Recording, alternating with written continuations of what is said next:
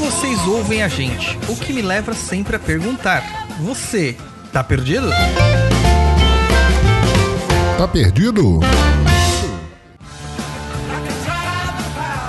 Saravá para todos, cá estamos mais uma vez com o episódio do Tá Perdido, essa maravilhosidade.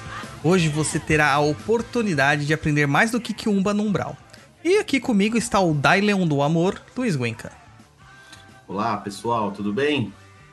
E também a nossa apoiadora da vez, a pessoa mais sortuda desse mundo, porque ela entrou hoje no Umbral, na data da gravação, e ela já foi sorteada. Samantha Alves, seja bem-vinda. Boa noite, obrigada. Como eu falei, eu cheguei hoje e já sentei na janelinha. Dei super sorte. Que sorte, hein? Jesus, queria ter essa também. É, se não tivesse tarde, já ia jogar na loteria. Eu falo para vocês, gente, apoiar o Papo na Encruza é sucesso, porque além de tudo que vocês já ganham no programa, lá dentro a gente tem muito mais, cara, muito mais. É macumba o tempo todo. Mas vamos lá, né, japonês? Qual que são nossas redes sociais? Vamos lá, papai caneta na mão, apesar de toda a tecnologia, é o melhor instrumento para você anotar. Para você não perder nada do nosso conteúdo, anota aí onde você pode encontrar mais sobre a gente. Lá no Instagram, www.instagram.com.br papo ou arroba papo na inclusa. O nosso blog é www.perdido.co. É só o CO mesmo, viu, gente? Não tem um M, não. O nosso canal lá no YouTube é www.youtube.com.br perdidoco10. Nossa plataforma de cursos é no www.perdidoead.com. Se você quiser mandar dúvidas, sugestões, reclamações, você pode mandar um e-mail maroto para contato@perdido.co. Lembrando lá que no nosso blog você encontra diversos textos dos mais diversos temas, além de muitos vídeos, podcasts e várias informações. Já falei demais e eu quero saber aí se a gente vai começar logo essa bagaça ou não. Primeira música, né, japonês? Primeira música, nossa seleção de música. Vamos lá.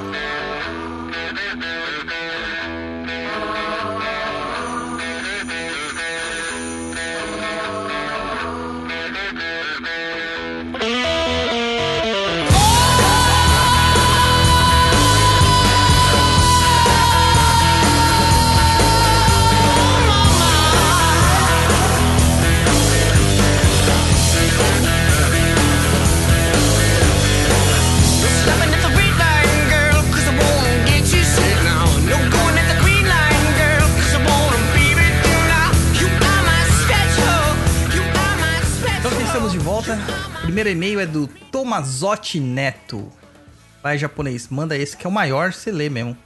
É sempre o maior sobra para mim, né? É, Tá bom. alguém tem que fazer alguma coisa. Tô cansado de trabalhar sozinho, japonês. Tá certo, então vamos lá. Bom dia, boa tarde e boa noite. Me chamo Oswaldo Tomazotti Neto, tenho 28 anos, moro em Rio Preto, interior de São Paulo. Rio Preto é quente, hein? Venho através desta buscar entendimento no tocante da minha vida, que por diversas vezes parece não jogar muito a meu favor. Para que vocês entendam um pouco meu aflito, preciso voltar um pouco no tempo. Venho de uma família inteiramente umbandista, tios, tias, avós, amigos e conhecidos. Então, cresci dentro das místicas ritualísticas de um terreiro. Dito isso, preciso voltar então no ano do meu nascimento, que é 1991, mais precisamente no dia 5 de dezembro de 1991. Quando na tentativa de vir a este plano, eu nascia. Mas como tudo desde esse momento para mim não foi fácil, meu nascimento já viria mostrar que a vida seria difícil, pois quando nasci as enfermeiras não ligaram a sonda que drena a água da placenta, e eu venho a inalar boa parte desse fluido, precisando ser reanimado, pois nasci prematuro e fiquei com algumas semanas na incubadora. Meu pai, sentindo medo de que seu primeiro filho homem morreria e já com algum afeto com entidades da Umbanda, começou a fazer promessas. Trabalho de todos os tipos que conhecia. Até mesmo me relatou que trabalhou com o seu baiano, Zé Canoeira, e o seu Exu, Exu do Lodo, por três dias na tentativa de me livrar da morte. Fez, fez promessa para todas as divindades da Umbanda e uma delas, Iemanjá, que ofereceu por sete anos o barco mais bonito que pudesse fazer. No final de sete anos, quando já tinha idade, levei junto a ele o último barquinho em agradecimento à minha vida. E aqui estou hoje com 28 anos, precisando muito de auxílio de vocês, pois desde a minha adolescência sempre me senti azarado. Tudo que começava a fazer sempre era muito sofrido para conseguir, sempre apareciam barreiras para as minhas conquistas. Minha família, exceto minha avó materna, todos de alguma forma deixaram a Umbanda e seguiram sua vida como nunca tivesse feito parte desta linda religião. Quando tinha 18 anos, saí da casa dos meus pais por não ter um bom relacionamento com o meu pai. Nossa relação sempre foi muito conturbada. Desde então, venho lutando muito para conseguir vencer na vida. Só que, sempre que estou conquistando algo, aparece que vem uma força e me tira tudo, não sei explicar direito, mas assim que me sinto. No mesmo ano que completei 18 anos, fui uma benzedeira que me disse que precisava fazer um ponto de fogo e me indicou um centro para que ela era muito bom com bons dirigentes, que por consequência ou não era um centro que meu pai frequentava e que eu ia quando pequeno. Fiz a sessão que durou três quarta-feiras. A partir daí então, ia todas as sexta-feiras tomar passe. Me desenvolvi e comecei a trabalhar nesse centro. Estudei coin, trabalhei na mesa branca psicografando, mas meu amor sempre foi a Umbanda, onde trabalho até hoje. Minha vida sempre está um caos. Muito cons muita consigo nada sem antes. Entendi. Muito consigo nada sem antes passar por muitas tribulações e sofrimento. Muita falta de sorte ou má sorte. Estou deixando. Está me deixando desanimado para tudo. Minha, finan minha vida financeira está indo de mal a pior e sempre que tento algo para conseguir mais dinheiro ou somente o meu sustento, aparece alguma coisa que me leva para baixo e não consigo fazer. Além disso, tudo de ruim que pode acontecer, acredite, acontece comigo. Sempre quando penso estar bem, aí vem alguma situação ou circunstância que me tira do eixo. Na opinião de vocês, essa minha má sorte, esse sentimento de que nada está dando certo, pode ter alguma relação com esses trabalhos que supostamente meu pai fez no passado? Que atitude devo tomar em relação a tudo isso? Preciso da ajuda de vocês. Desde já agradeço muito e respeito muito o trabalho de todos vocês. Axé. É, a gente tá recebendo uns e-mails bem tensos ultimamente, né, cara? Bem tenso. Aí vamos lá. Pesado, né? O, É. o outro, o, o outro tá perdido também. Tem o e-mail do gigantesco lá. Tava bem pesado, né? É, exatamente. Vamos lá, primeira coisa. É... O que que seu pai prometeu pra esse baiano e pra esse Exu? Alguma coisa ele prometeu, né? A gente tem que entender o que que foi prometido pra tentar associar se isso tem a ver com a sua má sorte ou não. Eu acho muito estranho porque seu pai ele ficou extremamente preocupado e fez todo tipo de trabalho para que você vivesse. E vocês cresceram tendo muita desavença, né? É, isso é uma coisa muito preocupante, muito preocupante. Ah, o núcleo familiar, geralmente, é um, um- um- o lugar de maior resgate que a gente tem dentro dessa nossa existência, dentro da nossa encarnação. Até o que acontece, muitas vezes nós é, reencarnamos sucessivas vezes no mesmo ciclo familiar, mudando a posição que nós ocupamos, né? Hora pai, hora filho, hora mãe, hora esposa, hora tia, tio, vó, avô, irmão, irmã. Enfim, vamos se mudando as funções, mas a gente acaba reencarnando no mesmo ciclo familiar, justamente para tentar parar as arestas, né?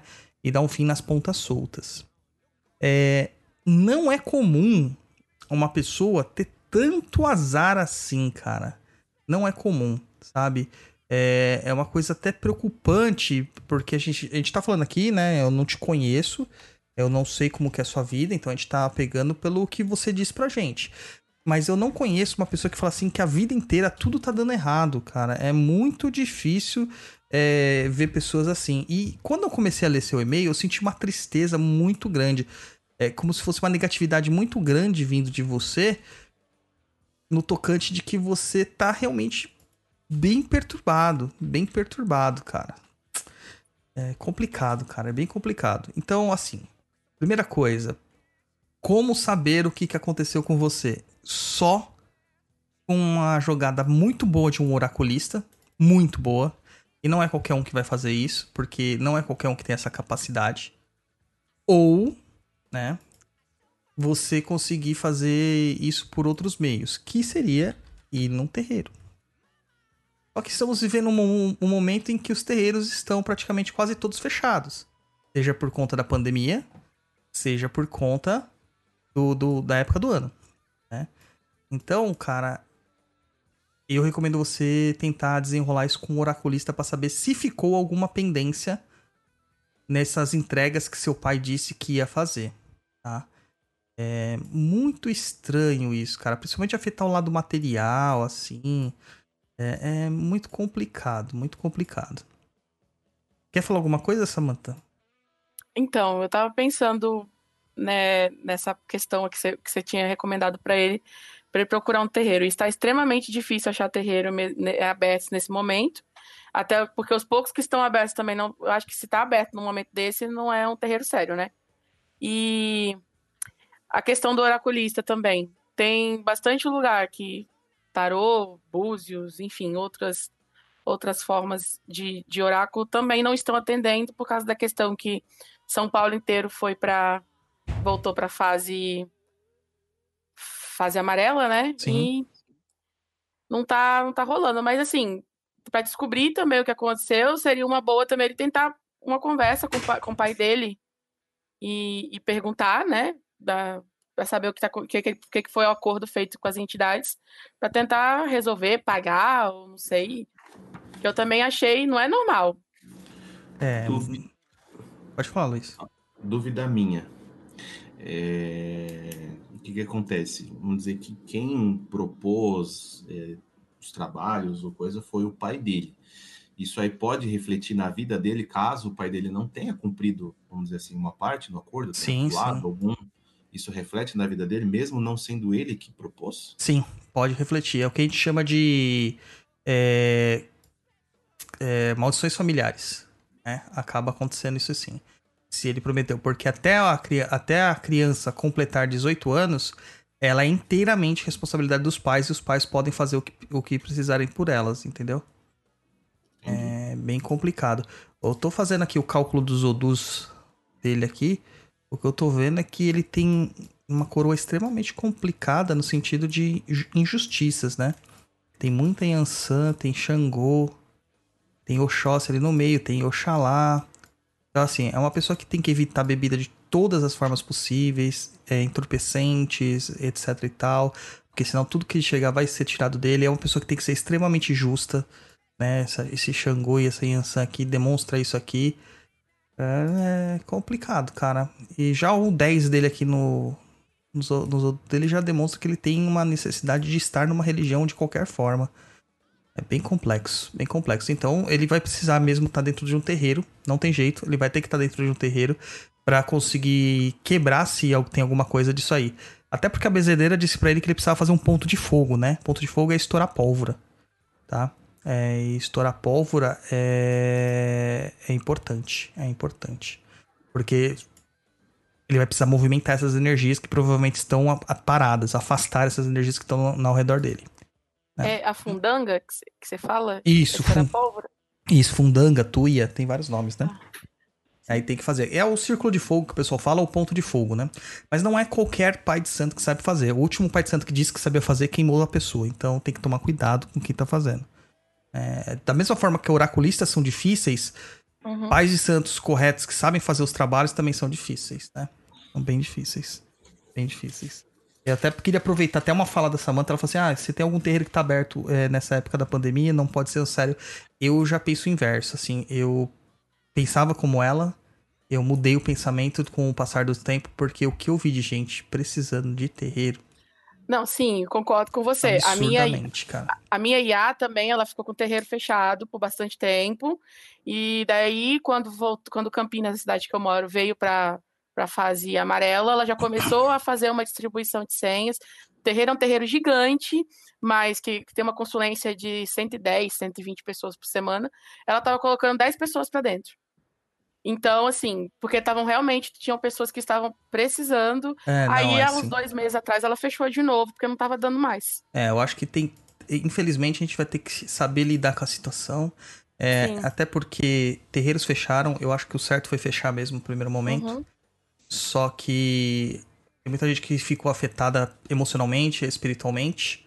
Eu fui um dos maiores defensores do terreiro tá fechado. E infelizmente eu vi que as pessoas se perderam nesse caminho. Só que elas iam continuavam indo a trabalhar. Né? Então elas não se isentaram do risco, elas só ficaram com a parte pior, que é estar sempre envolvida com as coisas é, punitivas da vida dela que deixaram ela mal. Mas isso aqui é só, tipo, a gente tá batendo papo, não tem certo e errado nisso, até porque nessa questão de Covid tá todo mundo errado, né? A gente tá num país todo que não tem errado. ministro da saúde na maior pandemia do século, então tá tudo errado. Tá difícil. É Isso aí. É, meu caro, é isso que eu vou falar pra você. Tenta entrar em contato com um bom oraculista. Eu só posso recomendar a Érica, cara. Eu, assim, não é. Não estou fazendo uma venda casada, não é isso. Ela não cobra caro, ela cobra baratíssimo. Só que a Érica, ela é muito ética. Então ela não vai te dizer aquilo que não existe, tá? Como outras pessoas podem dizer pra tentar tirar dinheiro de você pra fazer um trabalho pra tirar dinheiro de você. Ela não faz trabalho. Ela só vai dizer pra você se como que tá a situação da sua vida por meio do oráculo, tá? Eu acho que seria válido você tentar ir nessa nessa pegada. Certo? Vamos lá pro segundo e-mail, Luiz. João Gabriel Almeida. Acho que não é nenhuma pergunta, cara. É uma constatação em cima do nosso episódio sobre tambores lá de Corimba, pontos cantados. Você ouviu, Samantha, o nosso. Ouvi, eu escutei, eu escutei junto com a minha esposa, que é, é Ogan, e ela foi o primeiro programa que eu escutei, ela escutou junto, que ela elogiou. Foi, um, Ah, foi uma surpresa pra mim. Foi um marco, foi um marco. Ela gostou muito da, da, da Érica, ela gostou muito das falas da Érica, falou que, que casa muito com o que ela pensa. Caramba, Samantha, sua esposa não gosta da gente, Samantha. Não, Não, não Ela, pode. ela, fa- ela fala, ela critica um pouco as falas, ela não gosta muito. M- Manda o nome dela pra mim que eu vou fazer um adoçamento pra ela. Brincadeira. É, João Gabriel Almeida. Olá, por primeira vez escutei o podcast e adorei. Que trabalho tão lindo de resgate e reflexão profunda das tradições. Inclusive me encantou que tenham resgatado a Lídia Cabreira. Efetivamente, na tradição afro-cubana, os tambores foram criados por Ogum com a ajuda de Ossain. E Xangô os leva se tornando o orixá dos tamboreiros. É interessante pensar que para a tradição que vem Lígia, o tambor é um orixá em si chamado Anhã. Na tradição afro-cubana, os tambores nascem como humanos, como um fundamento de Ossain dentro. E no caso, cada batá nasce com o orixá guia. Me parece muito interessante a correlação com a Umbanda, onde acontece o mesmo, mas com um mentor. Enfim, fascinado pelo trabalho, parabéns. É, Lídia Cabreira, ela é uma escritora cubana que fala muito sobre santeria, sobre santia, é, sobre crenças afro-cubanas e que ela conversa muito com o brasileiro. Em Cuba, grande parte da tradição iorubá foi preservada de uma forma que não foi preservada no Brasil devido à proporção continental que nós temos aqui e a, a diversidade que vieram de africanos para o Brasil, de diversos tipos de etnias. É que a gente, né, muito ignorante na nossa é, petulância de saber achar tudo, a gente acha que fala assim, é africano, então é tudo igual. E não é. Não é. É, é, as etnias, mesmo as et- dentro de um grupo Nagô, existiam diversas é, culturas inseridas lá dentro que eram muito ricas, muito ricas. E que isso, claro, né, pelo escravizador branco, aquele, é, é, aquele senhor que tentava diminuir a potência e a capacidade das rebeliões, que era o que aconteciam com os nativos brasileiros, eles tentavam matar dentro dos africanos. Então, eles pa- trabalhavam para perder uma identidade. E no Brasil isso funcionou. né? A gente está começando a resgatar a identidade agora, de uns 10 anos para cá. É, é um trabalho muito difícil de fazer, mas que é muito salutar para entender as culturas e como elas estão. Em Cuba não aconteceu isso. Foi bem mais preservado. Até porque, se eu não me, en- ah, hum, se eu não me engano, não, não. Com certeza a escravidão lá terminou antes, né? Porque o Brasil foi, eu acho que, o último país a abolir a escravidão. Né? Como sempre, a gente é atrasado 40 anos em tudo. E, e, e lá eles conseguiram preservar isso de uma forma bem melhor. Tanto que você lê os livros da Lídia Cabreira, você viaja, você mergulha naquilo ali. É absurdo. E ela tem um livro que se chama Oxum e Iemanjá, que. Ou Iemanjá Oxum, alguma coisa assim, que lá dentro tem muitas histórias. Histórias contadas pelos sacerdotes, pelas pessoas que vivem do culto né? E eles já contam a ressignificação do mito quando vem pro Brasil, quando vem para o Caribe, quando vem pra África. É, é, você começa a verificar essas coisas assim, você vê quanto de cultura que nós, é, presos naquela visão de que só o brasileiro sabe fazer é, macumba, a gente tem, né? A gente continua com os preconceitos. Lídia Cabreira é fantástico, recomendo todo mundo ver. Já tinha, já tinha ouvido falar da Lídia, Samantha? Eu já. Minha, minha mãe de santo recomenda bastante. Nossa, ela é fantástica. A li- A literatura dela, a escrita dela é muito rica. Ela tem uma. Não é uma escrita fácil, né? É porque foi traduzido e tal, mas ela tem uma. uma... Você sente amor naquilo que ela faz. Você Sim. sente, pa- transpa- é, transparece. É a mesma coisa que eu falo do quando o Reginaldo Prandi ele escreve alguma coisa, né? Eu sou fanboy do Prandi, mas eh, você sente que ele está falando algo com propriedade. Ele não tá ali simplesmente para catalogar uma religião como a maior parte faz. Ele tá ali realmente para tentar explicar o, o, o, o povo, né? A, a estrutura de um povo. Eu Ô- gosto bastante. Pode falar. Desculpa. Eu gosto bastante dos livros do Baba King também. Ah, sim, também bebe direto na fonte, né? É, eu gosto muito da- forma que ele que ele escreve. Parece que ele coloca paixão em tudo que ele faz. Você vê os- nos livros. Você vê os vídeos dele, ele fala Uhum. assim, quando ele começa a falar de um orixá, principalmente quando ele fala de Xangô e Oxum, que são os da coroa dele, né? Você vê que ele se emociona, né? Os olhos dele enchem de água, assim. É, é, essa é a paixão que a gente tem que ter pela nossa religião, pelos nossos orixás, pelas entidades que a gente trabalha. É, Porque isso resgata a gente. Uhum. né? Isso traz uma, é, é, é um retorno da gente ao, à nossa essência. Não existe brasileiro é, é, que não tenha pisado numa macumba. Eu, eu tenho certeza disso. Não existe. Se não pisou, vai pisar. Mesmo os evangélicos. A gente vê muito evangélico que era antes macumbeiro. Né? E que por vários motivos na vida desistiram. né? Geralmente Não, por mãe- erros. A Sua minha mãe, era? ela evangélica. A minha mãe é evangélica. A minha avó também é era evangélica. E assim, ela, elas fazem umas coisas. A minha, minha mãe faz umas coisas que, tipo, é, é coisa de macumba, sabe? Tipo, é, o umbigo, quando a gente ca- ca- caía o umbigo meu e da minha irmã, ela tinha que jogar em alguma cachoeira. Aí. E é, é, então, tipo assim, quando você tá com dor no pé, ela faz samora com, com umas ervas específicas. É, tem mania de falar credo e cruz Ave Maria dentro de casa. Então, assim, e ela detesta que eu chego na casa dela com os fios de conta. É, então, assim, tô- por isso que eu falo, por mais que você seja evangélico, não tem jeito, você vai fazer uma macumba na sua vida. É porque não é religião só. Isso aí tá intrínseco ao nosso sangue, ao nosso jeito de ser. Né? É Não- cultura. é cultura, não tem jeito. Eu, eu, eu falo assim pras pessoas, eu falo assim, você tem vergonha de falar que você é um bandista? Eu tava fazendo a matrícula do meu filho na escola, né? Eu peguei o, o formulário e falei assim, nossa, mas aqui tá escrito espírita? Eu não falei que eu era espírita, é um colégio católico. Eu falei que eu era um bandista, por que colocar espírita? Será que tá- não tem na lista? Daí eu fui porque ah, cliquei lá na- no, drop da, no Dropbox, apareceu lá tal, um bandista. Por final, eu falei assim, ué, mas por que, que colocaram espírita? Porque a pessoa provavelmente que preencheu tinha um preconceito na hora de pôr, né? Uhum. Então, mas não, não tem essa. A gente tem que ter a nossa essência e falar, não, eu realmente sou macumbeiro mesmo, né? Isso. Eu até tenho uma brincadeira que o pessoal fala assim, ah, você não pode falar que é macumbeiro, que isso aqui é macumbeiro é pejorativo. Eu falo assim, não, cara, eu sou macumbeiro, eu sou muito macumbeiro. Então tem que falar eu isso. né? também, também não tenho problema nenhum em falar que eu sou macumbeira. É, reconhecer de onde que a gente nutre a nossa paixão, né? Sim. Mas legal, legal, João Gabriel, muito obrigado. É, que bom que você gostou, tá? E é isso aí, cara. A gente tenta se munir de todos os tipos de fontes possíveis para poder ter esse tipo de conhecimento é, e passar de uma forma apaixonada, mas sem é, um viés, né? Sem estar enviesado pro nosso lado. Tenta ser o mais límpido e honesto possível. E aí, japonês, você viu a campanha de. Eu fiz pro final do ano lá no Perdi DD? Tô vendo. Promoção, hein, gente? Promoção. Promoção. Mano, só tem promoção nesse lugar, é cara. promoção e pra mocinha. Nossa, péssimo. Já perdi todos os alunos, só com a sua piadinha. Ah, sempre tem que ter uma piada infame, né?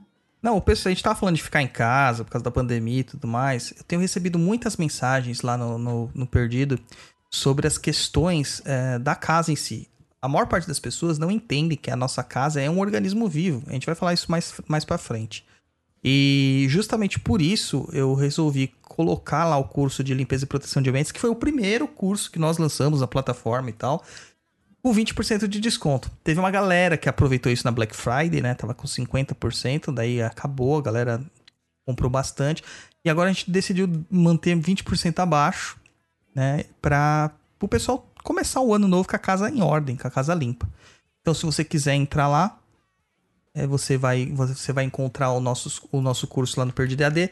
Só que lá, quando você entrar no perdidoead.com e clicar no curso de limpeza de ambientes, ele está com o preço cheio, gente. Está com o preço cheio. Daí tem que pôr o cupomzinho, né? O nosso cupom é o FDA de fim de ano 2020. Eu vou colocar no link do post daqui do, do nosso, nosso programa lá no blog, no perdido.co. Vai estar lá no corpo do post o cupomzinho certinho e o link direto já com o cupom aplicado. Se você verificar que o, cupom não foi aplicado, não compre. Coloque o cupom manualmente lá para você pegar essa, essa promoção de 20%. Tá legal? FDA Caramba, 2020. 20%, Eu queria ter 20% de aumento no meu salário. Mano, eu tive quase 20% de aumento no, no aluguel do terreiro, num ano que ninguém aumentou nada. É, é um absurdo. E eu tô dando 20% off pras, pra galera. É isso aí, porque eu quero que todo mundo entre com a casa limpinha. Certo? Então vamos pra música a gente volta com mais um.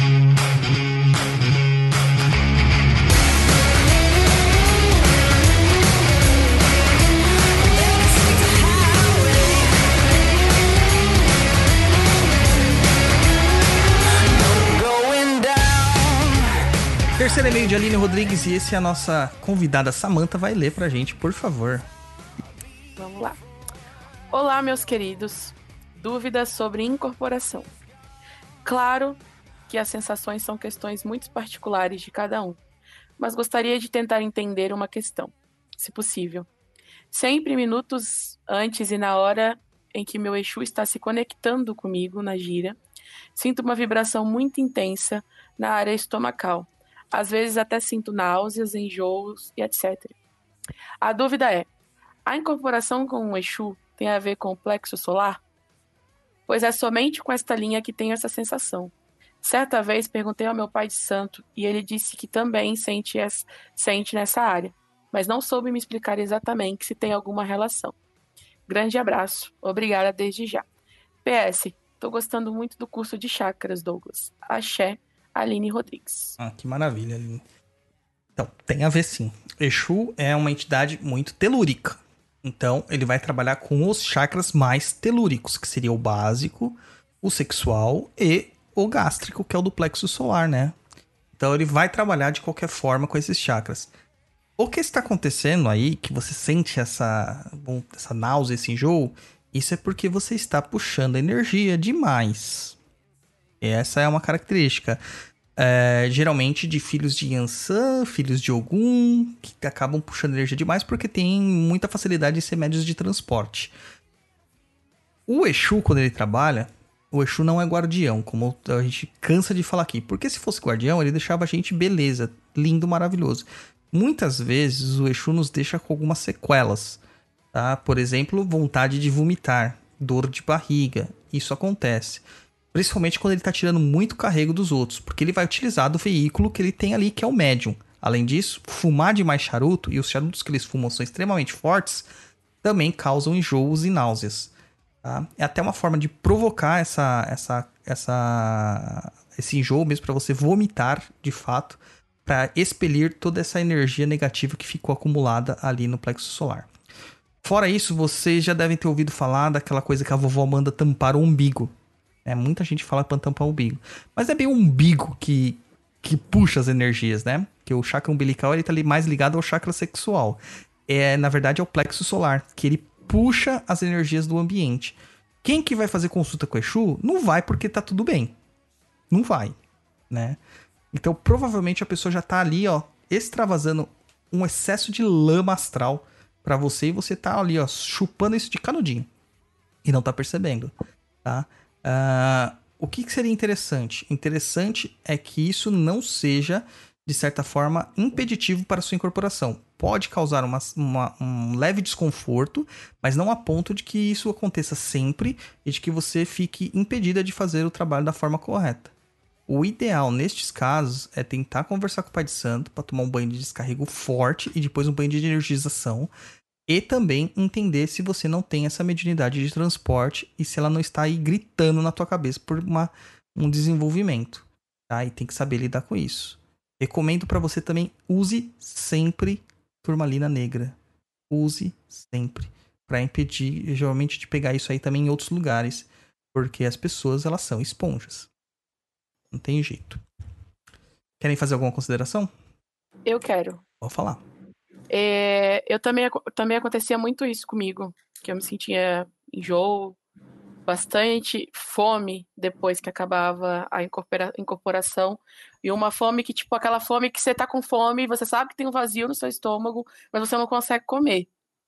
E eu sou filha de Ansan, e o que, que aconteceu? Eu conversei com a minha IA e ela me recomendou tomar um banho de arruda, cachaça e Guiné antes, um dia antes da gira de Exu. E no Uhum. dia da gira de Exu, eu tomava um banho normal, que é o banho de Exu da minha casa. É. Isso me ajudou muito, muito, muito a melhorar. Nunca mais passei mal depois de gira de Exu. Ficou zero bala. É, esse é um banho de descarrego mesmo. Cachaça, Guiné e arruda é um banho de descarrego bem forte. Bem forte. Pra justamente tirar tudo aquilo que ficou impregnado.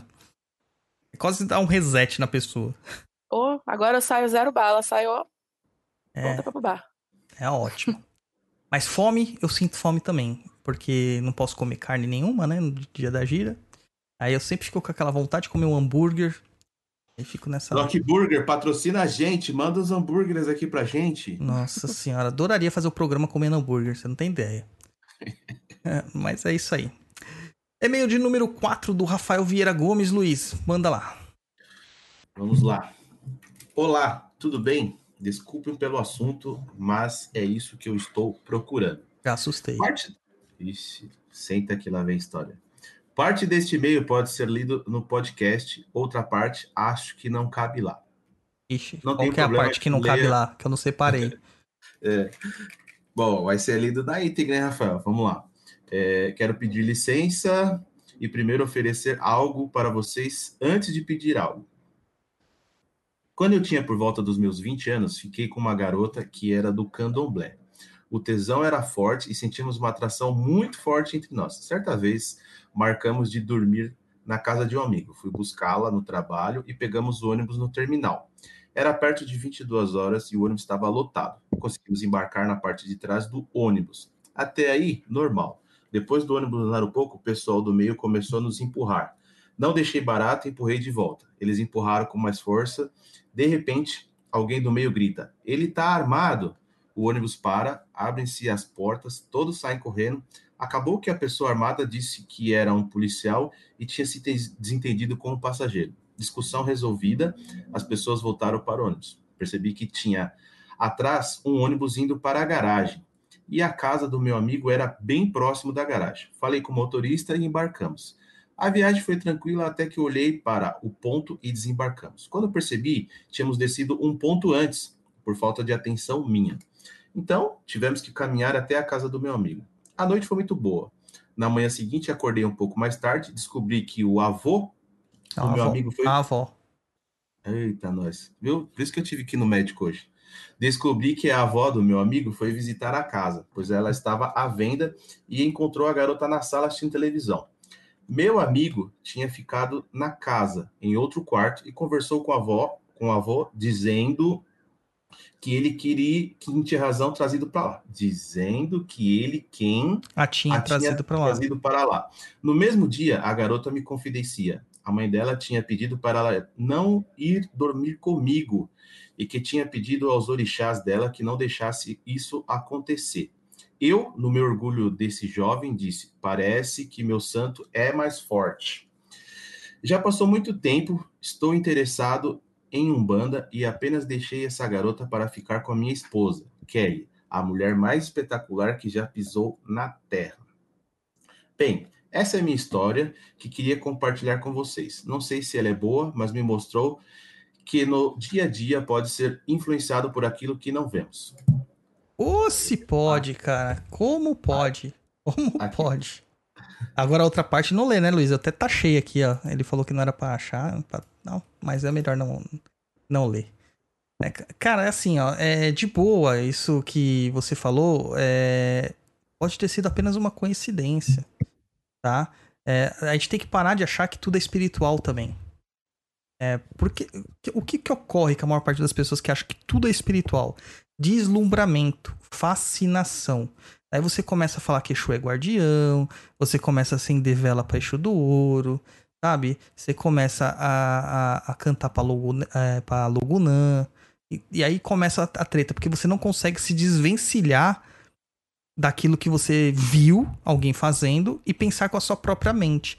Não que esteja errado fazer nada disso, não. Se você leu, compreendeu, entendeu, isso faz parte da sua vida e você é, já viu o, o, o, contraponto e ainda assim você se sente confortável com esses pensamentos, ok.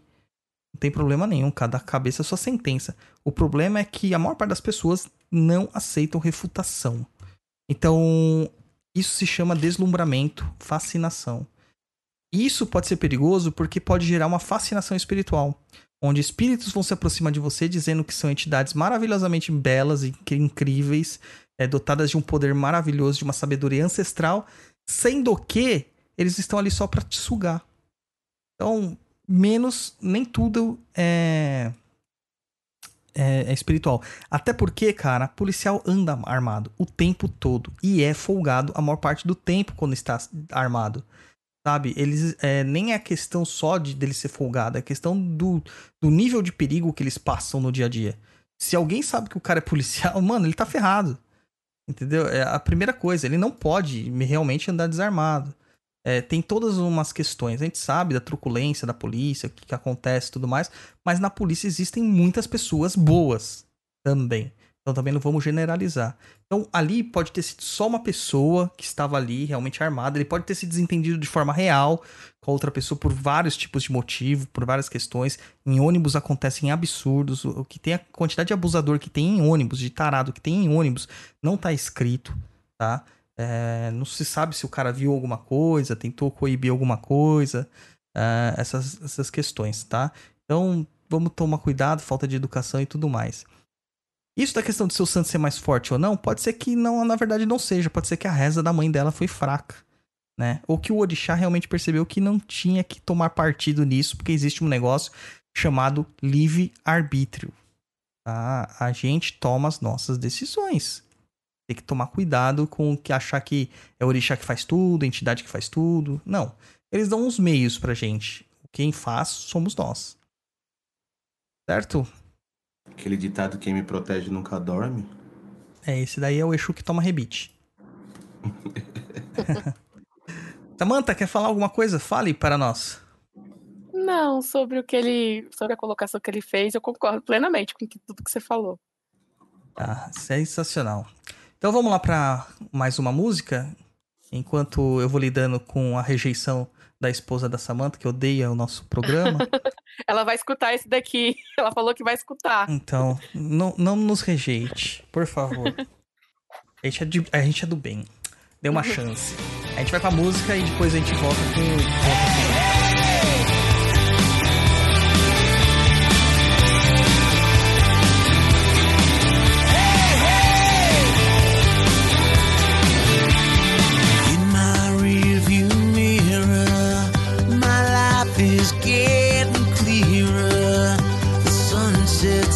sighs and slowly disappears. Trinkets once were treasure, life changes like the weather. You grow up old or you hit Bota fogo no paiol.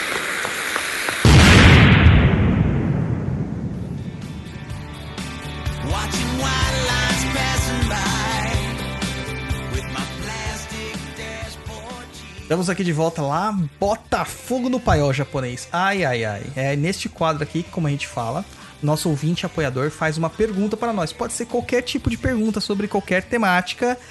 E é onde o caldeirão começa a ferver e até Exu tem medo de se queimar. Manda lá, Samantha. Manda lá, que a gente tá preparado. Mentira, não tamo não. É só uma pergunta, né, que eu tenho direito. Pode falar. É, é uma pergunta. Tá bom, vamos a lá. sorte É, que você tem é capaz de você participar mais vezes. Então, vamos lá. É, eu acompanho bastante a, a Bárbara é, pelo Macumbox e por outros meios. E eu gosto muito dela, tô até um pouco triste que ela não tá aqui.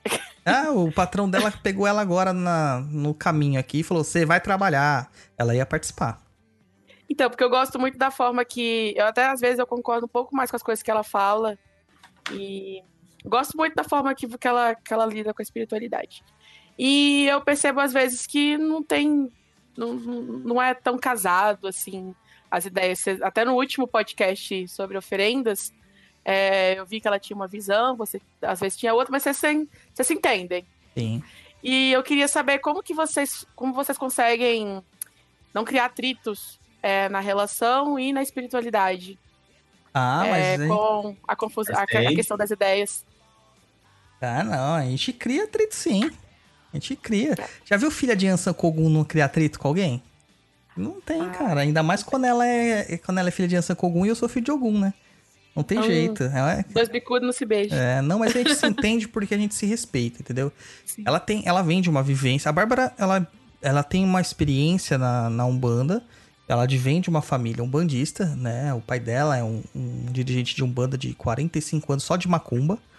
Né? Um, um médium que viveu pra Umbanda. A mãe dela foi mãe de santo durante muitos anos. Eles têm experiências é, espirituais desde que nasceram e tudo mais. Então, é uma Na pessoa verdade, ela praticamente nasceu dentro do é, terreiro, ela né? nasceu dentro do terreiro. É tipo eu, né? Eu também nasci dentro do terreiro. A minha diferença da Bárbara é que eu sou muitos anos mais velho que a Bárbara, né? Então eu tenho um, um pouco mais de vivência no campo da vida. E ela tem um pouco menos, mas isso não diminui a sabedoria dela, em modo algum. Então, é, a gente tem muitas, muitos debates, na verdade, de entendimentos, de, de curiosidades. Eu aprendo muito com ela, aprendo muito com o pai dela. É, mas isso não quer dizer que eu tenha que deixar de lado aquelas crenças que eu, que eu, que eu absorvi, né? Mas eu gosto de ver pontos de vista diferentes. Não concordo com todas as questões das temáticas. A Bárbara é muito ligada às questões de santo, é muito mais focada para uma questão de candomblé. E eu sou muito mais focado numa questão de entidade, de ancestralidade, né, de culto ancestrais. É, então a gente acaba tendo. A gente tem algumas discussões, ela até briga muitas vezes comigo, ah, eu não acredito, porque nisso, naquilo, naquilo outro. Aí depois acontece, eu falo assim, ah, não é que você tinha razão? E algumas coisas que ela me fala, eu falo, é, você tinha razão, entendeu? E ela, e ela, não sei o que ela fez, eu acho que ela fez algum trabalho assim por trás, né? Porque o Rompimato, que é o meu chefe de coroa, ele tem uma predileção por ela. Então, se eu peço uma coisa pra ela, pra ele, ele não faz. Se ela pede, ele faz na hora. Entendeu? Até abrir mão de alguns conceitos, né? Lá no terreiro a gente teria que usar um tipo de pano no- como, como vestimenta que tinha sido passado pra mim dentro da minha formação de, de dirigente. E ela falou, meu, isso é muito feio, isso é horrível, que não sei o que, não sei o que. Ela falou, mas, meu, foi o Rompimato que mandou. Ela falou, ah, eu vou falar com ele. Falou com ele, na hora ele falou, não, tá, pode substituir. Entendeu? E pra mim, ele disse que não podia substituir de jeito nenhum. Sabe, sabe o que, que é? Você tá sem moral. Tô sem moral, cara, sem moral. Mas a questão é assim, a gente não pode gerar atrito no ambiente particular por questões opinativas diversas, porque a gente vai criar atrito em todas as nossas coisas. Claro que a gente tem atrito, a gente tem tretas, a gente tem tal, mas a gente se respeita. Então, ela pode pensar diferente, eu posso pensar diferente.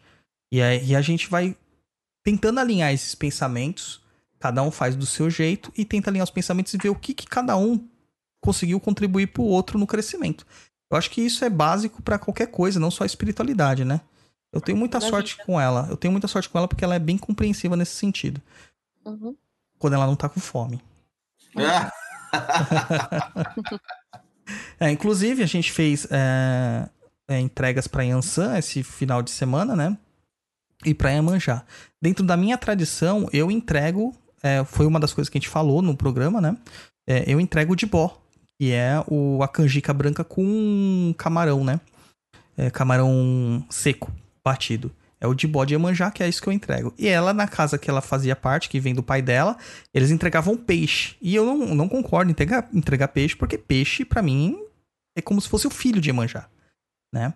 Então eu não concordo, ela é a mãe dos peixes. Então é é uma coisa diferente. Então eu entrego do meu jeito. Ela fazia uma entrega pra Yansan, que era que é feita de feijão fradinho com amendoim, que ela até postou, se eu não me engano, no Macumbox.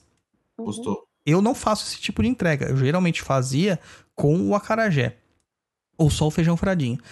E eu gostei da forma como ela apresentou a oferenda e falei, eu vou fazer também, junto do acarajé. E fiz. E eu senti um axé. E Yansan aceitou na, no dia do trabalho. A gente tem como saber como o orixá aceita ou não, né? Então eu falei assim, tá vendo? Mais uma coisa que eu posso adicionar ao meu repertório dentro da macumba. Então a gente vai adicionando, vai aprendendo e sempre assim. Mas tem coisa, por exemplo, eu nunca vou oferendar um peixe pra manjar, não tem jeito. Entendo o que ela faz, mas nunca vou fazer. Uhum. Certo? Respondido? Respondido. Perfeito. Ah, ela foi muito, le- muito leve com você, Dô. Muito leve, né? O pessoal tá pegando leve. O pessoal sabe Ah, que eu sou posso- macumbeiro. Cheguei hoje, né? Não vou sentar na janelinha de vez. Já tinha que, já tinha que vir na voadora com os dois pés no peito já. É que eu, eu não devia ter falado no começo do programa, cara, que eu tinha uma vela preta, sabia o nome dela e não tinha medo de usar. Senão, ela ficou com medo. tá vendo? Vamos pra música e a gente volta aqui pro nosso conteúdo, pro nosso bloco opinativo.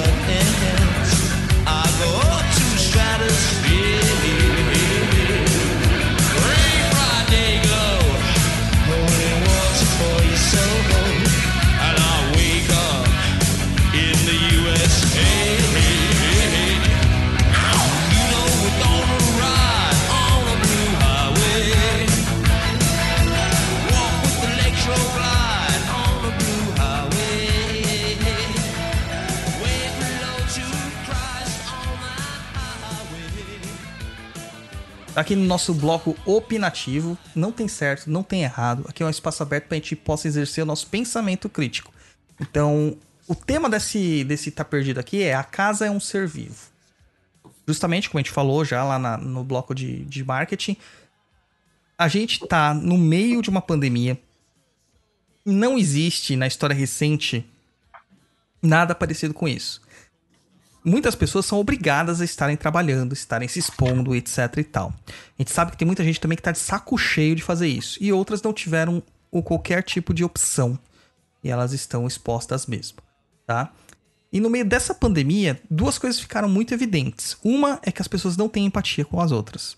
Esquece, não existe isso. Empatia é um termo utópico. A gente tá muito distante. Mas a segunda coisa, que é a mais importante, é nossa casa é um lugar abandonado por nós. Porque até então, nós íamos pra casa pra dormir, porque a maior parte do tempo a gente passa no trabalho ou estudando.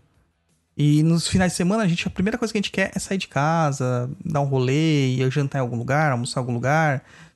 E a nossa casa ficou relegada ao esquecimento.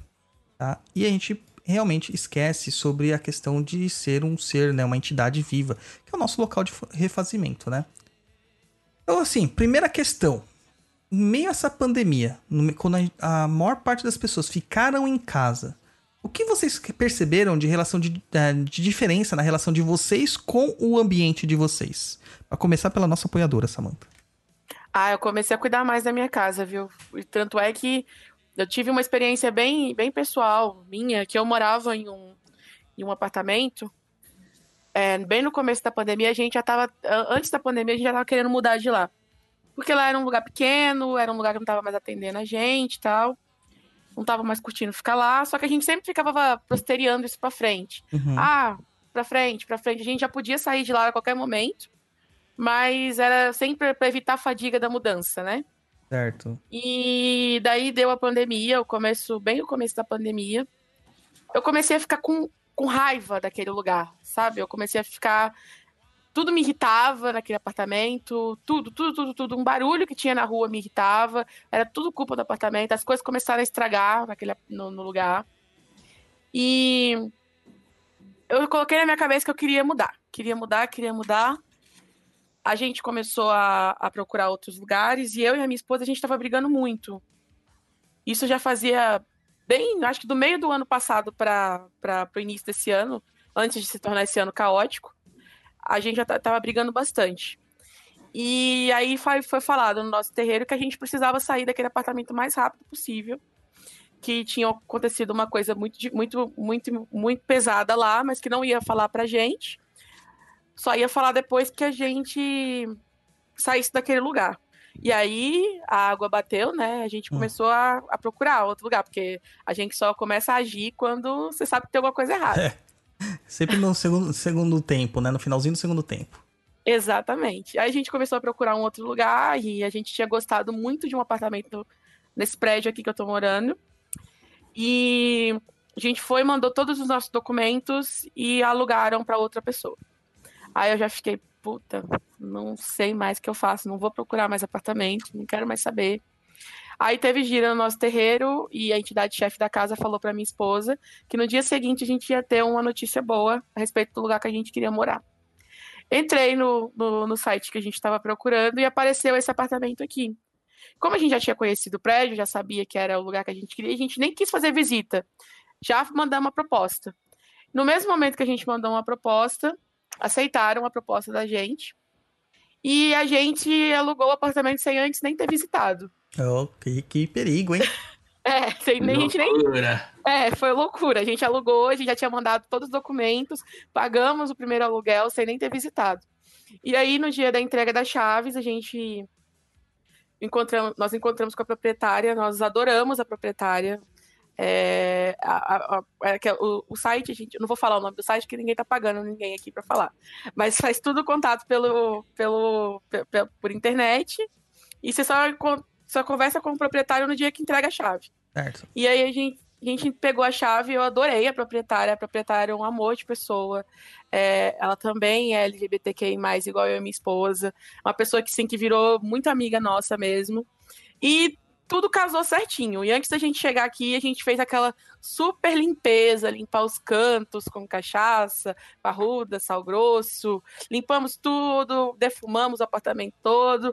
Uma belezinha. Nos, muda- nos mudamos para cá e parecia que as coisas se encaixavam de forma muito natural. Tudo ia para o devido lugar muito certo, muito facinho. Tipo, não tivemos nenhum tipo de dor de cabeça, não tivemos nenhum problema nesse apartamento novo aqui. E a minha relação com a minha casa mudou muito. Porque aqui eu tenho mais vontade de cuidar. Eu sempre estou fazendo as limpezas, eu sempre estou defumando, eu sempre estou. Eu, eu entendo aqui como não só como minha casa, mas agora aqui é o meu lar, é o lugar que eu adoro morar. E assim, a, a, a, a minha relação comigo mesma melhorou, a minha relação com a minha esposa melhorou, minha relação com os meus amigos melhoraram. Todo mundo falou que depois que a gente se mudou para cá, parece que outras coisas é, melhoraram na nossa, na, na nossa, na nossa vida, na nossa visão. E eu acho que não foi nem tanto a gente ter saído do outro lugar e vindo para cá. Mas foi da forma que eu tô cuidando mais, que a gente tá cuidando mais desse espaço aqui. Porque até porque a gente tá passando mais tempo aqui também, né? Sim, com Nós estamos, ficando, nós estamos ficando muito mais aqui do que no trabalho, do que na rua. Mercado é uma vez por semana, terreiro a gente está indo muito menos também. E por isso que eu- quando a gente está pouco aqui, nós estamos fazendo mais limpezas com, mais, com, mais, com maiores frequências, porque na outra casa a gente fez. A gente morou lá quatro anos e fizemos duas limpezas. Pouco, hein? Então, assim, é Pouco, bem hein? pouco. É bem pouco. Se fosse minha pessoa... filha de santo, eu ia dar uma bronca em você que você não tem noção. Exatamente. Foi assim, foram, foram, foram, foram bem poucas limpezas que a gente fez lá.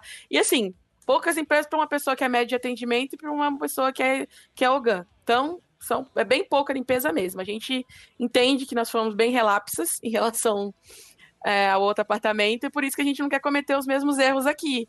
E assim, as coisas aqui só fluem de uma maneira muito melhor depois que a gente começou a se limpar, começou a fazer as coisas. E tá dando tudo certo. Graças a Exu. Você limpa a casa, é, além da limpeza é, física, né? Da limpeza higiênica, você tá dando vivacidade, né? Então ela se Uhum. sente cuidada. A gente cuida de animais, a gente cuida de gato, cachorro, né? Papagaio, tudo mais. A gente cuida das- da- dos animaizinhos que são domésticos, mas aquilo que nos, nos embala, que é a nossa casa mesmo, a gente nem liga pra ela. A gente vê isso geralmente como um parede, né? Só paredes. Não, e uma coisa que eu, que eu percebi muito depois que, eu, que a gente veio pra cá é que lá na outra casa, planta nenhuma vingava. Nenhuma. Incrível. Nenhuma vingava, nenhuma mesmo. Até, tipo, espada de São Jorge lá morria. E aqui a gente chegou aqui, colocamos, a, a- arrumei várias mudinhas e colocamos tudo num campo só, assim, perto da janela. E as plantas cresciam, parecia que eu tava adubando, que eu tava cuidando, eu tava só jogando água. Até manjericão deu aqui. Então, porque acho que é por causa dessa energia mesmo que Sim. mudou a nossa energia. A gente começou a cuidar mais do lugar que a gente que a gente tá vivendo, então a vida fluiu, né? Com certeza, com certeza. E você, japonês? Como você lida com a sua casa? Você chega no seu quarto, deita e dorme. Basicamente isso. Tá vendo? Eu vou ensinar você a fazer uma defumação, só que você vai ter que falar pra sua mãe, mãe, você tem que cantar é, ponto de umbanda. Isso. Esse aqui é que eu, eu abro a cova da minha mãe já direto, né? Não, não. Só, só, só contextualizando, minha mãe é uma senhora de 80 anos, evangélica fervorosa, entendeu? Nossa. É, ela, é, pra você ter ideia, ela nem imagina que eu grave o. Ela nem imagina que ele raspou pra santo já. Tira, isso eu não fiz. que, ela, que eu grave o, o podcast, ou que eu participe, ela não, não sabe disso. Porque se souber, eu sei que eu, ela vai ficar doida. É, E aí, nesse caso, assim, até vou te perguntar, como cuidar da sua casa sabendo que sua mãe é totalmente contra, né, isso aí? Você tem ideia de como você poderia cuidar? Tem ideia, Samanta, de como eu poderia cuidar da casa dele? não Ai. faço ideia. Dá, dá as dicas aí. Vou fazer o curso de proteção de ambientes. Já devia ter feito, né? Mas existem formas de você fazer, né? Existem sprays que você utiliza, existem florais que você pode utilizar. É, existe toda uma gama de coisas que você pode fazer que descaracteriza realmente essa questão de ser uma macumbaria para pessoas que não aceitam. Tem casas que não podem acender velas, né? Tem muitas pessoas que moram em repúblicas, por exemplo, ou dividem apartamentos, etc. E tal, falam, ah, que eu não posso acender vela tal. Galera olha feio. tu. Eu falo, mano, não tem problema. Pega um cristal, um cristalzinho bonitinho, qualquer coisa é decoração.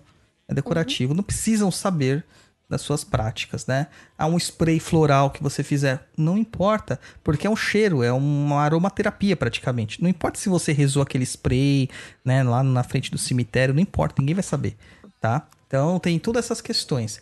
Dá pra cuidar da casa sim. O que eu vejo é que a galera elas acabam se importando muito mais com demandas enviadas para pessoas, para indivíduos, mas eles esquecem que as, as casas elas acabam impregnando das energias. Das energias dos vizinhos, energias de parentes, energias de visitas, que nem sempre são queridas, né? E que deixam as suas impressões. É, a maior parte das visitas que eu recebo em casa é não grata. É, que a gente acaba deixando isso com a nossa mente perturbada. né? Então a se, gente. você fala, se você falar que sou eu, que a pessoa que eu não grata, Cara, você vem aqui tão pouco, mano. Meu filho cresceu, já fez um. é, vai fazer aniversário semana que vem, você só vê ele duas vezes no ano. Ah, ano de pandemia, você quer que eu faça como? Mas você me via todo dia, a gente tava trabalhando. Ai, ai, vou te falar, viu? Que vergonha de amigo esse daí, viu? Mas brincadeiras à parte, sim. As pessoas se, se, se, se preocupam muito com demandas pessoais, de tomar um banho de ervas, de fazer as suas orações, esquecem de todo o ambiente que está. Aí ela se limpa, mas ela sai pra casa e conta- se contamina novamente. É a mesma coisa que você ter um quarto limpo, mas a sua casa ser totalmente cheia de graxa, e você sai e começa a esbarrar pelas paredes. Você vai voltar totalmente sujo, né? Não tem jeito. Então, vamos dar mais atenção à nossa casa. Siga o exemplo da Samantha. Até planta começou a nascer lá. Então, a gente tem que tomar um cuidado realmente com a nossa casa e pensar nisso, tá? Não é só pessoas que têm energia. Casas, trabalhos, empresas, fábricas, escolas, tudo isso tem energia. Tudo isso tem energia. Porque senão não teria tanta coisa sobre casas mal assombradas na nossa cultura, né? Não é por um acaso. Ninguém tirou isso da- assim, do nada. Tem um porquê. E nem sempre é um obsessor. A maior parte das vezes são só energias negativas acumuladas no ambiente trazidas por nós. Por nós. Aquela briga que a gente teve com o chefe, veio pra casa, Ih, Meu Deus do céu. sua casa, isso, nossa, não. sua casa deve estar suja, Luiz. Fala isso, não, que minha casa deve estar preta aqui. Não consigo. Quando ver que sua mãe vai sair de casa pra gente fazer uma defumação? Aí, Cara. qual- qualquer coisa você fala pra ela que você estava cozinhando e queimou a comida. Na atual conjuntura, eu acho que minha mãe não, sai tão cedo de casa. Ai, ai, beleza, então. Então é isso aí, fechamos aqui? Fechamos. Fechamos. Samantha, quer falar mais alguma coisa? Mandar o seu recadinho? Manda um recadinho de amor Não. pra sua esposa. Esquecemos de fazer a sabatinagem com a Samanta. Então faça. Ai, meu Deus. Ah! Na verdade, o Douglas esqueceu. É, conta pra gente, Samanta, como que você conheceu o Papo Nem Cruza, chegou até a gente? Conta mais aí a sua trajetória. Ai, se eu contar, eu vou chorar. Ixi! É verdade, porque eu. Ai, meu olho já tá até enchendo de água. Eita! Eu tava pensando nisso hoje, eu acho que eu já até compartilhei já com, no, no Instagram com o Douglas uma vez. Eu, eu encontrei o Papo na Inclusa no momento que eu estava totalmente desacreditada da espiritualidade.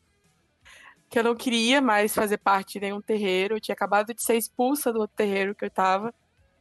E foi uma, fo- foi, foi uma expulsão bem, assim, traumática para mim, porque foi meio que humilhante. E eu tava no Spotify, assim, dando uma, uma passeada, escutando umas músicas de, de macumba. E eu comecei a dar uma olhada em podcast, que eu sempre escutei bastante podcast, mas escutava mais sobre tarô, sobre sagrado feminino, essas coisas. Enfim. E daí apareceu é, é, um- umas opções de podcast de espiritualidade e eu vi lá, Papo na Inclusa.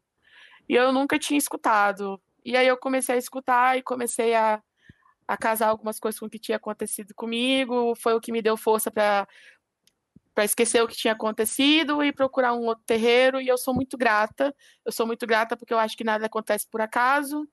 E não tô falando que foi um, um Exu que me colocou lá, falou para eu escutar. Mas me, me- mas serviu para eu voltar a acreditar na espiritualidade, voltar a acreditar que ainda existiam pessoas sérias, que ainda existia uma umbanda séria, que a, que a espiritualidade é linda, que o que estraga tudo é o ser humano, porque o ser humano é uma porcaria. E é isso, eu sou muito grata por vocês, sou grata por vocês derem o tempo de vocês quinzenalmente, semanalmente, para estar levando um pouco de informação, porque assim como eu já estive perdida, eu acho que tem muita gente que está perdida também e precisa se encontrar. E eu acho que é uma forma que a gente tem de se encontrar com, com a espiritualidade, para quem não tem, igual o moço aí falou que não tem terreiros perto da casa dele no, no, no, no Tá Perdido da semana passada, que é uma forma de estar perto da espiritualidade, escutar os programas, e é isso, gente.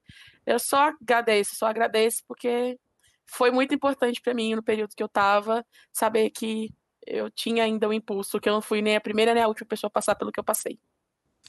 Eu estou emocionado agora. é porque assim, a gente faz o programa e às vezes a gente não tem noção do impacto que a gente causa na vida das pessoas, né? E realmente, obrigado, viu, Samantha? Obrigado mesmo, foi foi demais, cara. Bem significativo pra gente ter forças e continuar. Imagina, tô até. Aí, ó, tá vendo? Sou chorona. Tem Iemanjá aqui. Que... Ah, então tam- tamo junto.